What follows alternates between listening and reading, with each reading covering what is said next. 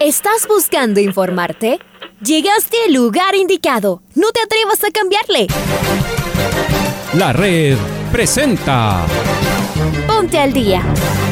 Información deportiva al instante sobre la actualidad de los equipos ecuatorianos muchos goles y el drama que tanto disfrutamos. Los albos se pusieron en ventaja con doblete de Adolfo Muñoz. La Libertadores Femenina cuenta con sus 16 equipos. Con la conducción de los periodistas de la red, Raúl el Profe Chávez y Andrés del Pichón Villamarín. Mucha información que contarles aquí en 102.1 FM. El microciclo de la selección que arranca el día de hoy. Ponte al día. La red. Bienvenidos.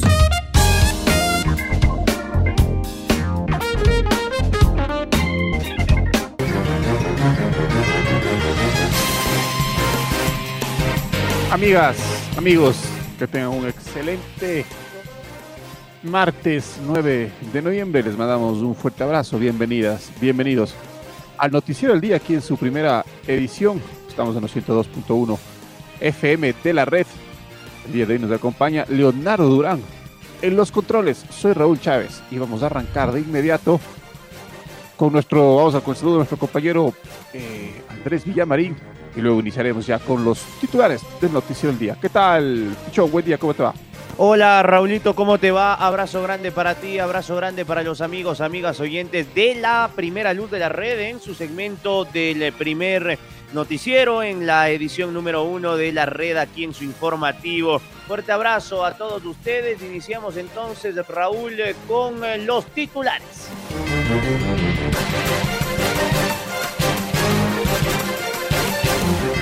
9 de octubre ganó y sigue pelea por la etapa.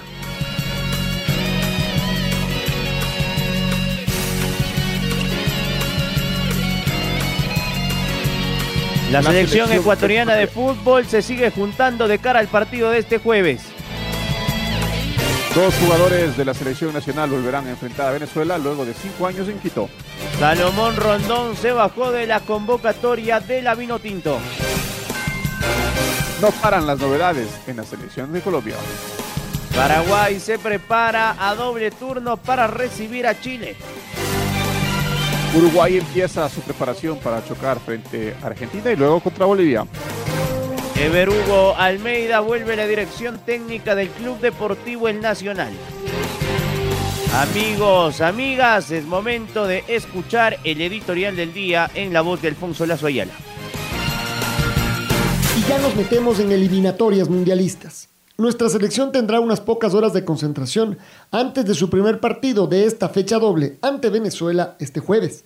Hay algunas dudas, pues cinco jugadores no podrán actuar, cuatro de ellos titulares. En el Valencia por lesión, además de Pervis Estupiñán, Ángel Mena y Michael Estrada por tarjetas amarillas.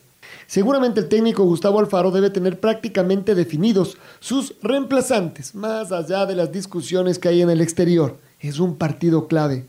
Y por supuesto, es tan importante como los otros cuatro encuentros que se juegan. Un Paraguay con flamante técnico cree que todavía puede llegar, pero deberá derrotar a Chile en Asunción. En cambio, el cuadro de la estrella solitaria se recuperó con dos victorias al hilo y está en carrera nuevamente. Por su parte, los peruanos, golpeados en las dos últimas fechas, quieren tomarse la revancha frente a Bolivia. Para los del altiplano, seguramente son sus últimas opciones de seguir con vida. Y claro, nosotros también hacemos cálculos sobre qué nos conviene más. ¿Que empaten? Quizás sí, sobre todo porque todavía no hay claridad sobre cuál selección se puede quedar prematuramente eliminada. También podríamos optar porque ganen las elecciones a las que nosotros ya enfrentamos y ganamos, por ejemplo, la de Bolivia. En los otros dos partidos hay dos favoritos que en realidad nos conviene que ganen sus respectivos encuentros. El intratable Brasil recibe a una Colombia que hasta el momento ha sido el único equipo que le sacó un empate. Y en el otro, los argentinos visitan a los uruguayos, que apenas cosecharon un punto de los últimos nueve disputados. En estos dos encuentros es clave que los ya clasificados derroten a colombianos y charrúas. Pero esto es eliminatoria sudamericana, la más incierta del mundo. Todavía se venden localidades para ver a la selección y con los precios aterrizados. Solo hay que tener el certificado completo de vacunación. Ya ve lo importante que es. Y vamos a alentar en el Rodrigo Paz Delgado. Un 60% del aforo fue autorizado por el COE Nacional. Es una nueva oportunidad de volver a las canchas y con los tres colores cerca del corazón. Empieza la cuenta regresiva. Vamos, tricolor. Escuchábamos a Alfonso Lazo Ayala en el editorial del día y nos metemos de lleno con lo que aconteció en la última fecha, en la última presentación de la fecha número 13 del Campeonato Ecuatoriano de Fútbol. 9 de octubre se impuso tres tantos a uno sobre el Manta. El equipo de Juan Carlos León sigue peleando por la etapa y por la Copa Libertadores de América y lo ha complicado al atunero en su permanencia en la primera división. Vamos con Domingo Valencia Lazo que nos amplía la información. Domingo, ¿cómo te va? Hola compañeros, ¿cómo les va? Con un 3 a 1, el equipo de Juan Carlos León se impuso al de Fabián Frías en el Hokkaido y sigue en camino de pelear la segunda fase de la Liga Pro Betcris. El equipo local se adelantó con un gol de Martín Alanís, pero no fue suficiente. Manuel Lucas, Dani Cabezas y Gualberto Caicedo anotaron para el conjunto visitante, que consiguió los tres puntos y sigue peleando la segunda fase. Los octubrinos igualaron la línea del Emelec con 27 puntos y quedaron a 3 del Independiente del Valle, mientras que en la tabla acumulada sumaron 47 unidades y están a 2 de la Copa Libertadores. Mientras que el Manta se estancó con 25 puntos en la tabla acumulada en la decimoquinta posición. Macaray Técnico Universitario aseguraron su permanencia en la Serie A para la próxima temporada, ya que el Manta podría alcanzar los 31 puntos en el mejor de los escenarios. Los dos equipos lambateños tienen 32 mientras que el segundo lugar para descenderlo pelearán el Deportivo Cuenca que tiene 31 unidades y el Orense y el Guayaquil City que tienen 27. La próxima jornada se disputará después de la fecha FIFA. Informó para el Noticiero al Día Domingo Valencia. Compañeros, volvemos con ustedes de Estudios Centrales.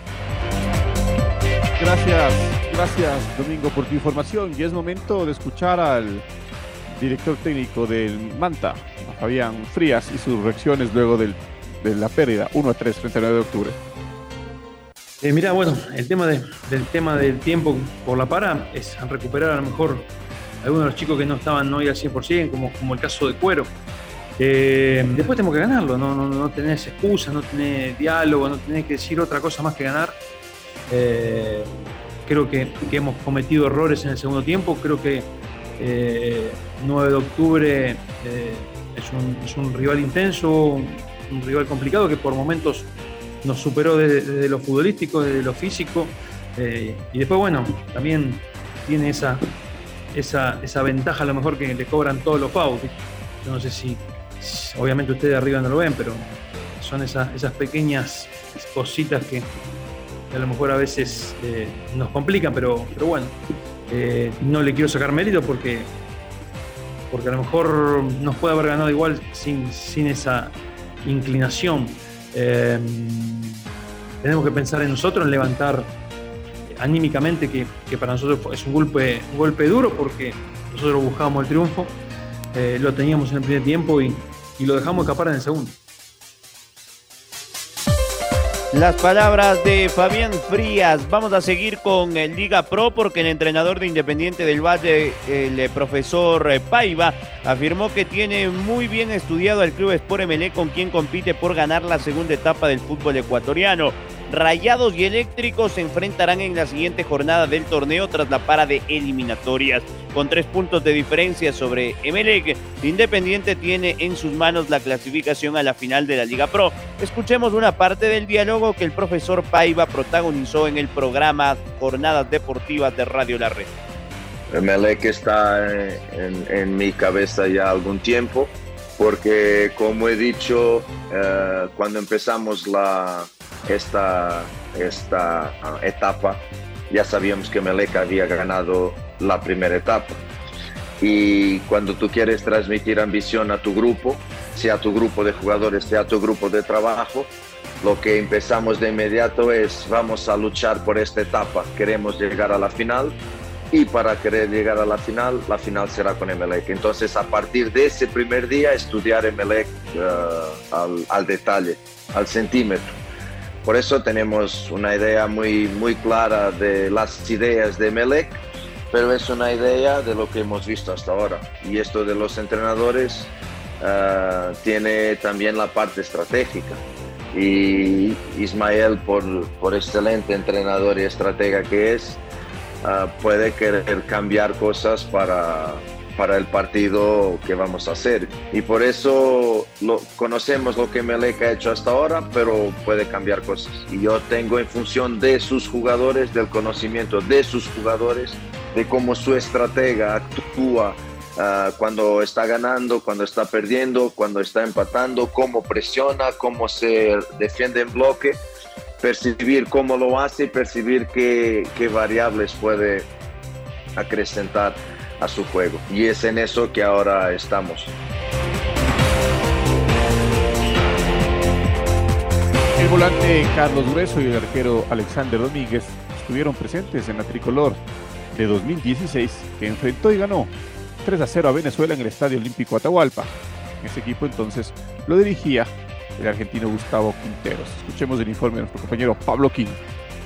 Hola, ¿qué tal? ¿Cómo les va, compañeros, amigos y amigas de la red? Aquí está la información para el Noticiero al Día. El último partido que jugaron Ecuador y Venezuela en Quito por las eliminatorias mundialistas en el año 2016, solo dos jugadores están en la nómina de convocados por el técnico Gustavo Alfaro. Carlos Grueso y Alexander Domínguez. Los dos estuvieron en la banca de suplentes en esa victoria de la tricolor, tres goles a cero sobre la Vino Tinto, con goles de Arturo Mina, Miller Bolaños y Egner Valencia. Egner tampoco jugará por lesión contra Venezuela. En esa selección todavía jugaba Felipe Caicedo. Luego de cinco años, la tricolor y la vino tinto se volverán a enfrentar este jueves a las 16 horas en el estadio Rodrigo Paz Delgado de la capital de la República, que tendrá un aforo del 60%. El precio de las entradas para el encuentro de las eliminatorias entre Ecuador y Venezuela será el siguiente: General 25, Tribuna 60, Palco 100, Palcos Propietario 60, Suite 60. La tricolor este martes trabajará con el equipo completo en la concentración en la ciudad de Quito. Hasta aquí la información deportiva, amigos y amigas de la red. Vamos ahora con el rival de Ecuador. Abrazo grande, Pablito. Salomón Rondón, figura y capitán de la selección venezolana, no estará en los juegos de eliminatorias de este mes. A través de un comunicado en sus redes sociales, el delantero llanero manifestó: Es difícil expresar con palabras tanto sentimiento. Para mí, la selección no es un momento ni una oportunidad. Es mi lugar, es mi bandera, es mi corazón, añadió también. Tengo que ser sincero conmigo mismo y con esta camiseta que tanto quiero y valoro. No me encuentro en plenitud que quisiera para brindarme al máximo y defenderla como se merece ahora mismo, escribió el futbolista. Para terminar su comunicado, deseó lo mejor a la selección. Desde lejos, pero con el corazón allí, con el grupo, cerró el delantero de la selección de Venezuela, Salomón Rondón. La Asociación Uruguaya de Fútbol informó que su selección empezará hoy en la tarde la preparación para enfrentar a Argentina y Bolivia en la siguiente doble fecha de eliminatoria sudamericana rumbo a Qatar 2022. Los trabajos iniciarán con 13 de los futbolistas convocados, cuatro de ellos del medio local, más nueve que llegan del fútbol internacional. Según la asociación, esta noche arribará Jonathan Rodríguez y el martes lo harán los nueve jugadores restantes y ocho de ellos se integrarán los trabajos en la tarde Brian Rodríguez es el único futbolista que arribará en la noche del martes y realizará su primer entrenamiento en la tarde del miércoles. Por otro lado, el departamento médico celeste comunicó que el futbolista Darwin Núñez ha sido desafectado de la convocatoria. El comunicado informa que en el encuentro disputado el domingo por la Liga Portuguesa, el jugador fue sustituido por dolor en su rodilla derecha. En los estudios realizados posteriormente se constató un proceso inflamatorio tendinoso de su rodilla con edema óseo rotuliano, lo que lo inhabilita para participar de la selección uruguaya en los partidos ante Argentina y Bolivia.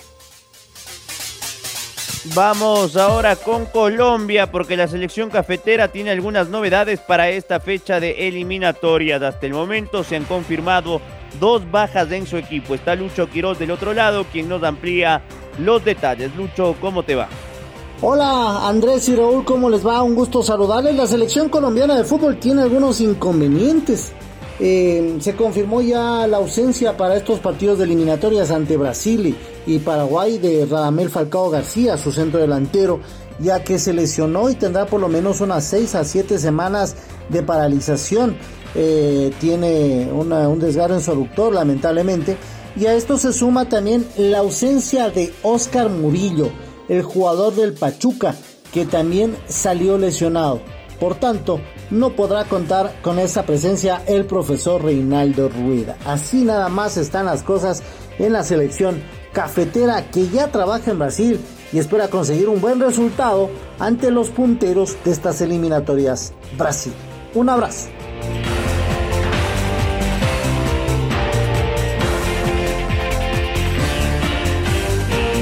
Selección paraguaya de fútbol sigue completando su nómina con la llegada de los jugadores que militan en clubes del exterior. El equipo que dirige Guillermo Barros es que lo practicó a doble jornada. Estamos con Freddy Pasquel, nos va a ampliar el informe de la selección paraguaya. Freddy, buen día. Hola, ¿qué tal compañeros? Muy buenos días a nuestros amigos, amigas oyentes de la red con información de Paraguay que se juntó ya desde el día domingo en horas de la noche el equipo que comanda el mellizo Guillermo Barros Esqueloto y que tendrá su debut el día jueves cuando la selección guaraní sea local frente a su similar de Chile en el Estadio Defensores del Chaco entre algunos de los jugadores que se juntaron a los eh, trabajos de la selección eh, albirroja fueron los eh, hermanos Oscar y Ángel Romero que están sin club y algunos otros del medio local. Para el día de ayer en horas de la tarde y noche se juntaron varios otros del fútbol del exterior. Por ejemplo los jugadores Alberto Espínola Ángel Cardoso y también Julio César Enciso, varios otros del fútbol argentino, de Brasil, también los legionarios de Europa y Luis Amarilla, el jugador que milita acá en el Liga Deportiva Universitaria. Así se concentra el equipo paraguayo que ayer hizo doble turno. Hoy el día miércoles trabajará a una sola jornada el equipo paraguayo para dejar listo su equipo y enfrentar el día jueves por una jornada más, la fecha 13 de las eliminatorias al combinado de Chile. Recordemos que Paraguay marcha en el octavo lugar con 12 puntos. Esta información entonces, eh, compañeros, vuelvo con ustedes. Informó para el noticiero al día Freddy Pasquel. Un saludo, mi estimado Freddy. Dejamos las eliminatorias sudamericanas y nos vamos con actualidad eh, de los puros criollos, porque el Nacional ya tiene nuevo técnico para el 2022. El paraguayo Ever Hugo Almeida vuelve al banquillo del elenco militar para la próxima temporada en la Serie B. El capitán César Benalcázar, preparador físico del Rojo, comentó al respecto. Lo escuchamos. Los jugadores tienen un contrato hasta finales del año. Por eso es que nosotros hemos llamado en esta semana a comenzar los entrenamientos con los jugadores. Y esto eh, estamos en contacto con el profesor Emeru Almeida y él ya lo conoce. Entonces, eh, ¿qué hemos nosotros hecho? Le hemos llamado a los jugadores, a los 18 jugadores, que vengan a ponerse a punto. ¿Para qué? Para que el profesor los mire. El profesor me ha pedido a mí revisar los videos de los juegos que, tuvieron cada uno de ellos, de las intervenciones de los jugadores y el profesor determinar. Yo lo único que sé es por la relación que tengo con el profesor, no de ahora, tú sabes, de muchos años, y de muchos años que él intentó llevarme muchísimas veces a, muchísimos equipos donde él ha tenido el honor de trabajar eh, sabiendo de los dotes de ese entrenador y, desgraciadamente eh, en una sola vez lo pude acompañar eh, eh, y que ahora mismo está tentado por cuántos equipos, entonces eso sabe la dirigencia.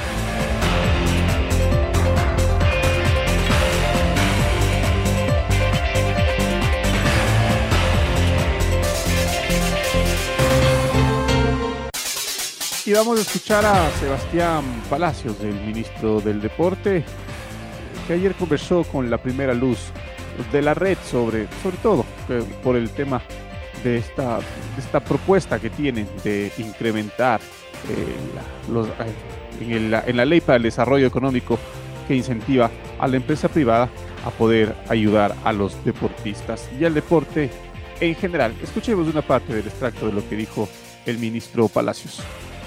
Primero, hay que ser sinceros, en el, gobierno anterior eh, no se le dio la importancia y la prioridad para socializar como se debía hacerlo al incentivo tributario de tal manera que las empresas lo conozcan. Nosotros llegamos y vemos a este incentivo tributario como una de las prioridades, sin lugar a dudas, porque permite desarrollar y financiar el deporte en el Ecuador con recursos privados además de los recursos públicos. Permite que no solo nos basemos en la inversión pública, sino que animemos a las empresas que son aliados estratégicos del gobierno, del país, de todos los ecuatorianos a invertir en el deporte.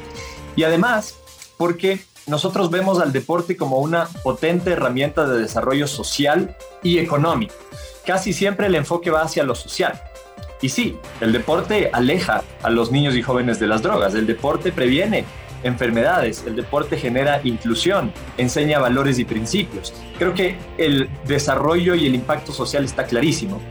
Pero por otro lado está el impacto económico. Hay que decir que los proyectos que pueden aplicarse para recibir un auspicio y que esas empresas que auspicien apliquen al incentivo tributario, pueden ser proyectos diversos, desde apoyar al desarrollo y las competencias de un deportista, entregar un premio a un deportista, como lo hicieron varias empresas después de los Juegos Olímpicos gestionadas por el Ministerio del Deporte.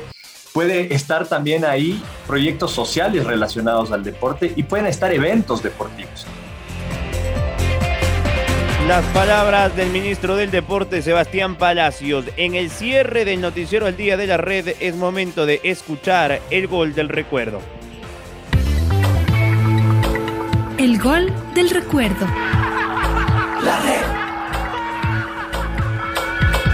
El 12 de noviembre del 2015, la selección ecuatoriana de fútbol recibió a Uruguay por la tercera fecha de las eliminatorias rumbo al Mundial de Rusia 2018 en el Olímpico Atahualpa. La tricolor se impuso 2 a 1. Recordemos del primer tanto ecuatoriano, obra de Felipe Caicedo con los relatos de Alfonso Lazo Ayala y los comentarios de Julio Lazo y el Pato Granja. Cero tiene Ecuador, cero tiene Uruguay. Ahí está Felipe luchando entre dos, gana bien. El balón ahora es de Jefferson. Bien con Walter Ayoví para Jefferson. Atención por izquierda, sigue Jefferson, engancha entre dos, no va a poder pasar. Pero el balón se pierde fuera. Walter Ayoví se apura y se la devuelve. Allí está Jefferson que sigue con problemas. No pudo llevarse el balón.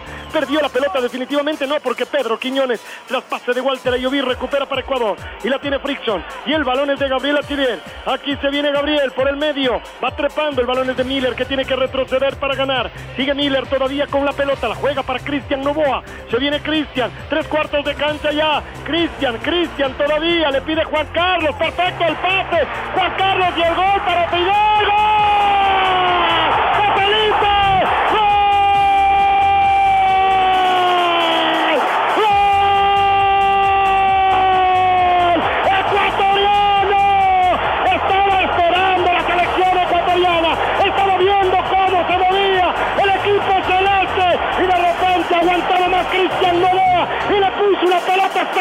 A Juan Carlos Paredes. Se había golpeado Juan Carlos, que va, entró en diagonal. Mientras tanto le pedía Felipe que frenó y ahí le pegó con la manca, con la derecha, bajo el arquero Muslera.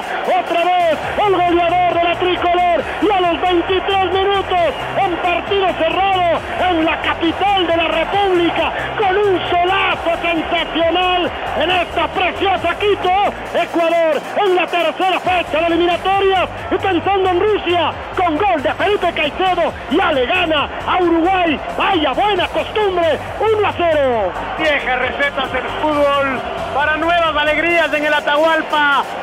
La pelota filtrada, el pase en profundidad, como si fuese un número 10. Cristian Novoa lo vio aparecer a Juan Carlos Paredes. Ganó la raya, el centro atrás donde aguantó Felipe y con la derecha con esa calidad que le caracteriza. Felipe, Salvador, Caicedo, la pone adentro y Ecuador en un partido frío calienta la tarde en el Atahualpa y gana 1 a 0. Se había perdido Ecuador por minutos y llega este gran pase de Novoa para habilitar en profundidad a Paredes. Este toma la línea final y lo encuentra el goleador ecuatoriano, a Felipe, que marca su grito número 18 con la selección ecuatoriana. Se pone en la línea de Edison Méndez y tan solo le quedan por adelante los cuatro grandes históricos goleadores de esta tri. Ecuador 1 a 0 sobre Uruguay. Ahora ya estás al día junto a nosotros. La red presentó Ponte al día. Informativo completo sobre la actualidad del fútbol que más nos gusta, en donde estés y a la hora que tú quieras. Quédate conectado con nosotros en las redes de la red. Síguenos como arroba la red Ecuador y no te pierdas los detalles del deporte minuto a minuto. Escúchanos en vivo en TuneIn y en los 102.1 FM en Quito. ¡Te esperamos!